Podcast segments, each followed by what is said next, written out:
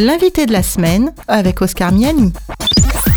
Doyen de la faculté adventiste de théologie, enseignant et pasteur avec une sensibilité particulière pour l'écologie et notamment le rapport que les chrétiens entretiennent avec la nature, la création.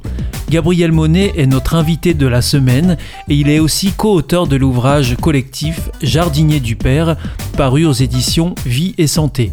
Aujourd'hui, Gabriel Monet aborde les questions éthiques. On l'écoute. Je crois que si justement on cherche d'un point de vue chrétien à, comprendre finalement que l'éthique elle n'est pas anthropocentrique mais elle est d'abord théocentrique.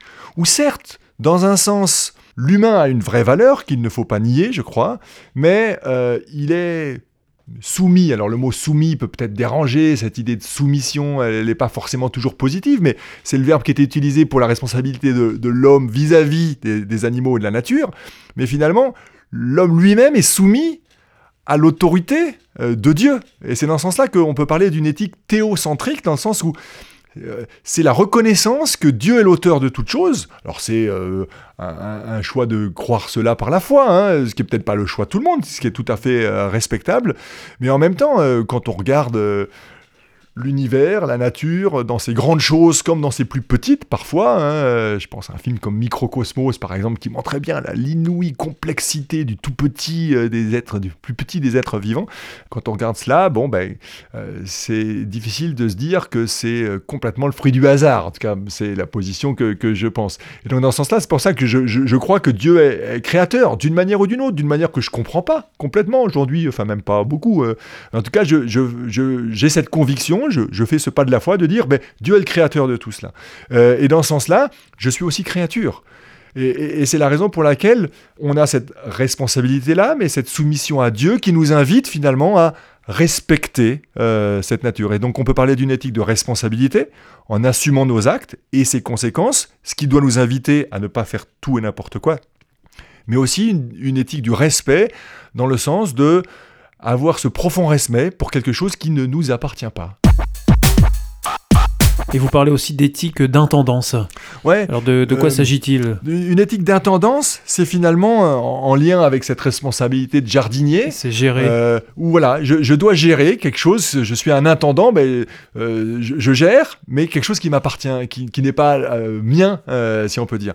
Donc ça, va de pair avec cette dynamique du, respect de l'autre, mais en, en tant qu'intendant, eh bien, je comprends que finalement, je j'ai une forme de responsabilité, euh, de soin à apporter à, ce qui est autour de moi. Et alors aussi étonnant que cela puisse paraître, dans la Bible, on trouve même des, conseils en, matière de gestion des sols. Ah oui, alors c'est étonnant, et, dans un sens, la Bible est d'un avant-gardisme extraordinaire, euh, parce que ce que euh, aujourd'hui on découvre grâce à différents moyens d'analyse scientifique, etc., sont déjà quelque part des conseils qu'on peut trouver euh, dans la Bible. La notion de jachère, par exemple, qu'on peut aujourd'hui prouver grâce à l'étude biologique des sols, eh bien, effectivement, le principe de l'année sabbatique qu'on trouve dans la Bible, c'est-à-dire qu'une année sur sept, eh bien, il s'agissait de ne pas cultiver sur une certaine terre et de faire un, tournus pour permettre à la terre de se régénérer, Et au final, si on fait la somme des récoltes sur les 7 ans ou 14 ans ou plus, etc., eh bien, en ne cultivant que 6 années sur 7, il y a plus de productivité que euh, si on cultivait tous les ans et qu'au final on épuise, on épuise les sols. Un, autre exemple qui montre, alors pas simplement dans l'intendance pour le coup, mais une invitation à la protection, une des règles, parce que malheureusement il y avait des guerres, mais euh, une des règles quand on menait un siège d'une ville, ben, l'idée c'était de ne pas couper tous les arbres. Euh, comme aujourd'hui, on dirait, ben, il y a un droit d'arrêter un instant ou de permettre de soigner les blessés. Euh, ok? Mais à, l'époque, c'était attention.